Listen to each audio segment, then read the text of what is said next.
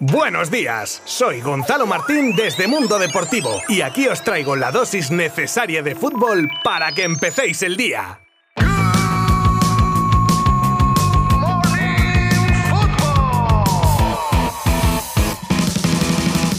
Bueno, bueno, bueno, vaya telar el que hemos tenido en los partidos de liga de ayer domingo. Para empezar, nuevo jarro de agua fría para el Fútbol Club Barcelona en Pamplona tras un nuevo empate o más bien tras otra no victoria en liga que hunde un poco más en la tabla a los culés. Un partido en el que brillaron los más jóvenes, algo que ya viene siendo habitual y en el que el Barça se adelantaba en dos ocasiones en el marcador y los pamplonicas conseguían igualar. Abría la lata Nico González y empataba David García, tras rematar un centro solo desde casi el punto de penalti. Abde ponía el 1 a 2, pero el Chimi Ávila, tras un rechazo y después de tocar el balón en un jugador del Barça que modificaba la trayectoria, ponía el 2 a 2 definitivo en el minuto 87. Encima, Dembélé abandonó el campo por unas molestias y un nuevo bar a palo. Así lo analizaba Gerard Piqué nada más terminar el partido. Hemos jugado bien, hemos competido bien en un campo muy difícil. Creo que el partido era, era bueno y al final, pues bueno, nos vamos otra vez con un punto. Nada contentos por el resultado. Eh, ahora, pues a pensar en la semana siguiente, hay que ganar de 3 en 3 ya. Y bueno, ahora empieza una nueva era en la cual pues tenemos que empezar a sumar de tres en tres en liga. Es lo, más importante, lo prioritario ahora mismo. Es una lástima, una lástima muy grande porque, porque ya nos veíamos con los tres puntos y al final no ha podido ser. Yo creo que el objetivo ahora mismo es pensar en el próximo partido. El único objetivo es a corto plazo. Siguiente partido en casa, ganar,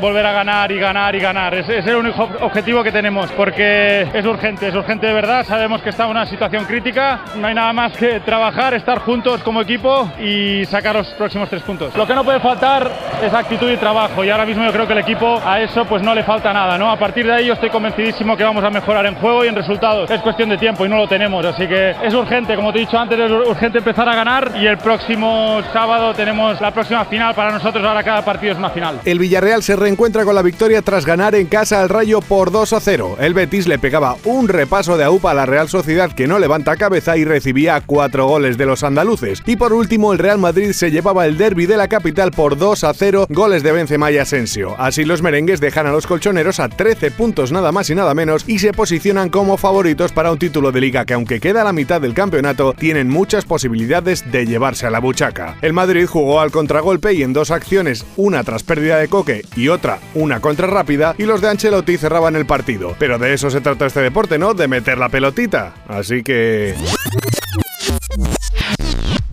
Las aguas están revueltas, no cabe duda, en Barcelona, y hay algún aficionado que ha llegado a perder los papeles o al menos la educación. Y se produjo ayer, a la salida del Sadar, un episodio desagradable con la porta y un aficionado como protagonistas. El presidente del Barça se dirigía a un vehículo cuando un aficionado comenzó a insultarlo repetidamente y llamándolo ladrón. Pero pasó algo inesperado y fue que el presidente del Barça se bajó al barro y se puso al nivel de esta persona y le contestó con un hijo de puta. Tras estos momentos de tensión, la porta subió al vehículo y se dirigió sin más al aeropuerto. Albert Benaiches, y perdón si lo he pronunciado mal, ha llegado a un acuerdo con el Fútbol Club Barcelona para su salida del club. Por si alguien no lo sabe, este señor está en la picota por tema de vejaciones y abusos a más de 70 niños de la escuela del Barça. Según Ara, el ex responsable del fútbol formativo de la entidad azulgrana que se desvinculó el 2 de este mes, cobrará hasta junio de 2022 para poder completar su cotización como pensionista. Aparte de esto, el club, en unas declaraciones de la porta, ha dejado claro su total apoyo a las víctimas y colaboración con los Mossos para esclarecer toda la situación. El Bayern se encuentra en una situación muy parecida a la que vive el Barça con Dembélé, ya que Kingsley Coman acaba contrato en 2023 y no termina de sentarse a renovar. Es por eso que precisamente en el mencionado Dembélé estaría fijándose el equipo alemán para hacerse con sus servicios de manera gratuita, claro, si Coman no acaba renovado. Qué bueno que el Fútbol Club Barcelona tenga ahora mismo a un equipo que no deja de darle alegrías en contraposición al equipo masculino. Y es que las chicas son ahora mismo el orgullo de los azulgrana. Y este fin de semana han vuelto a demostrarlo haciéndose con el derby ante el Real Madrid por 1 a 3, anotando los goles en los primeros 25 minutos y ya contemporizando muy bien el partido para llevarse la victoria. Marcaban Mertens por partida doble y Paredes. Para las merengues marcaba el gol de la honrilla Aslani.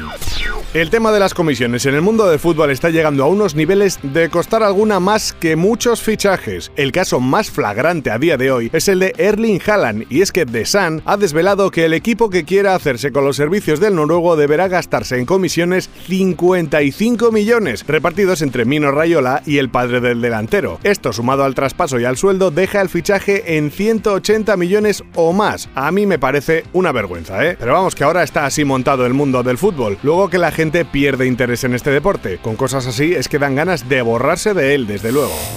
Indignación en el Elche tras el partido de ayer frente al Valencia tras un disparo de Carrillo que claramente rebasaba la línea y que ni árbitro ni VAR concedieron. Una jugada que desde la web ilicitana tachan de injusticia y que ha provocado una aluvión de publicaciones de los jugadores afectados como Darío Bendeto, que lo calificaba de vergonzoso, Fidel se pregunta ¿la mejor liga del mundo? o el propio Carrillo, en tono irónico, apuntaba al relojito, según sus palabras, en alusión a la tecnología que se usa en Champions para este tipo de lances. Y muchas más reacciones de una que pudo, nunca lo sabremos, cambiar el signo del partido, con lo bueno que es a priori el VAR, pero parece que no dejan de desacreditarlo desde dentro. Una pena.